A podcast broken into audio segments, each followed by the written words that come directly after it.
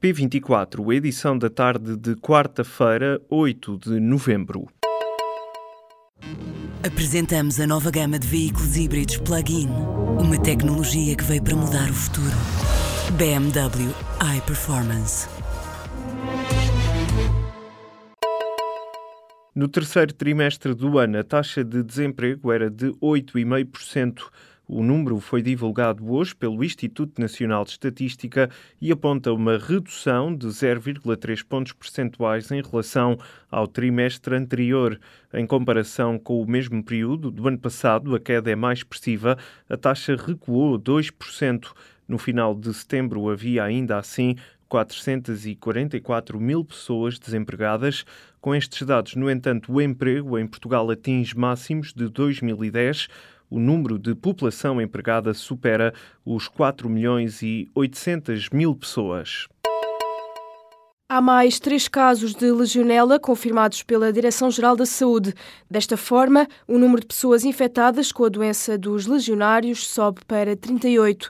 Um novo boletim da DGS, hoje divulgado, mostra que, à semelhança dos casos de doentes já conhecidos, também os três novos casos surgiram em doentes crónicos. O surto de legionela já provocou a morte de duas pessoas e cinco estão internadas nos cuidados intensivos numa situação estável. Entretanto, os dois corpos das vítimas mortais, que tinham sido ontem retirados do velório por ordem do Ministério Público para serem autopsiados, foram esta tarde devolvidos às famílias.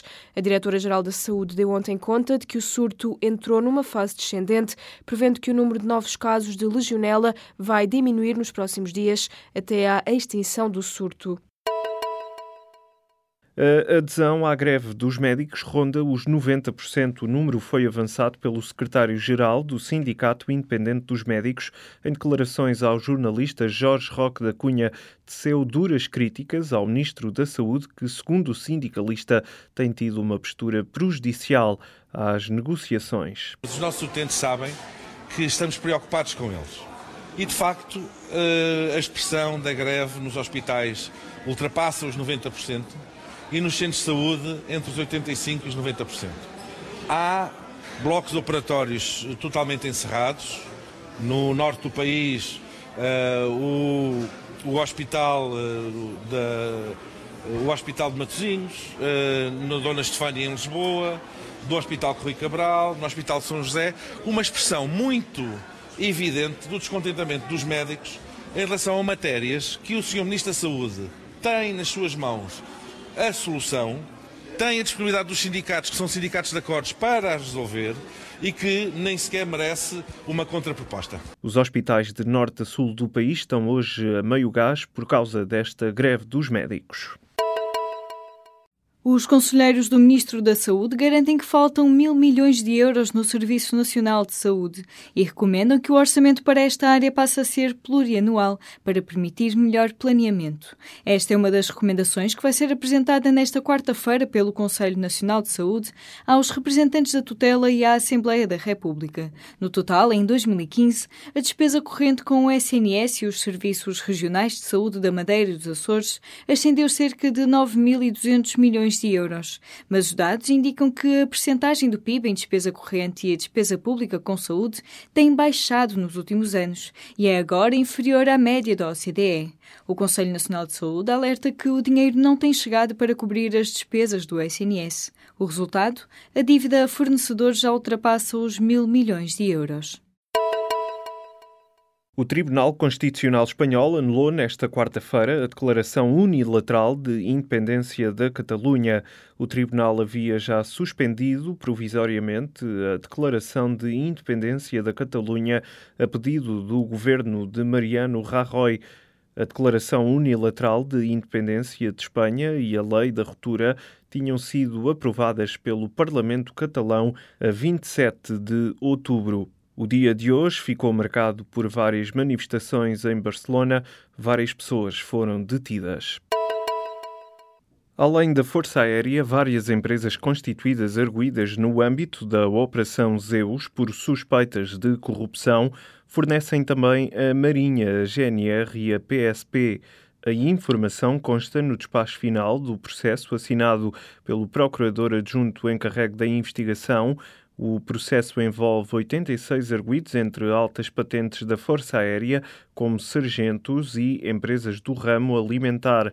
Além das Forças Armadas e policiais, as empresas arguídas fornecem ainda agrupamentos escolares, politécnicos e municípios. De acordo com o Ministério Público, o esquema vigente em messes da Força Aérea de vários pontos do país passava por as empresas em causa faturarem valores superiores aos bens alimentares entregues. No âmbito desta investigação, vários elementos militares foram detidos e encontram-se em prisão preventiva, além de corrupção ativa e passiva, estão em causa crimes de associação criminosa, falsificação de documentos e falsidade informática.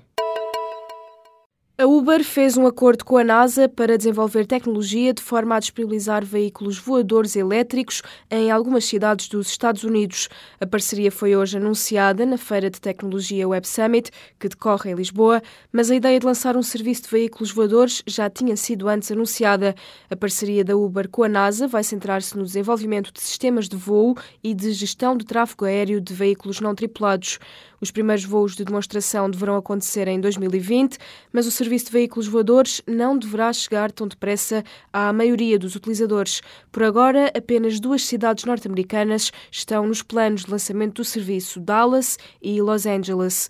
O Uber Air assemelha-se a um pequeno helicóptero, mas serão mais silenciosos, seguros, mais baratos e mais amigos do ambiente.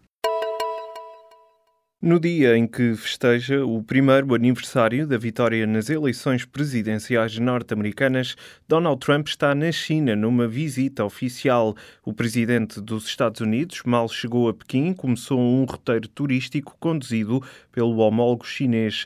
Xi Jinping ordenou o encerramento a turistas da cidade proibida por razões de segurança para visitá-la com o líder da Casa Branca.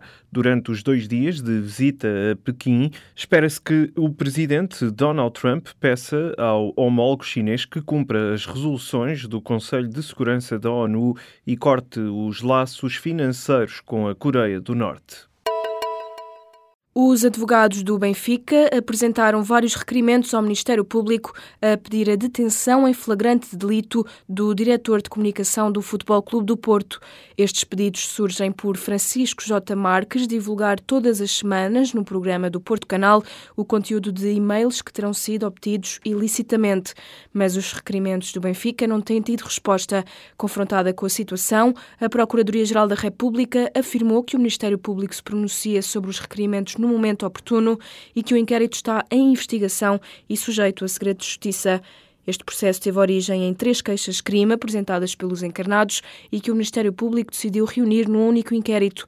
Este corre em paralelo com outro processo aberto por iniciativa do próprio Ministério Público relacionado com o conteúdo dos e-mails e crimes que os mesmos possam indiciar.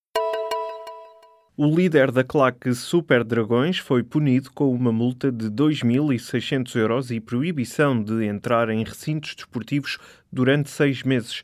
A informação é avançada pelo jornal O Jogo, que explica que o castigo aplicado a Fernando Madureira deve-se ao polémico canto alusivo à queda do avião da Chapecoense durante um jogo de handball entre o Futebol Clube do Porto e o Benfica. Segundo o jornal O Jogo, Fernando Madureira vai recorrer da decisão, o que terá efeitos suspensivos no castigo.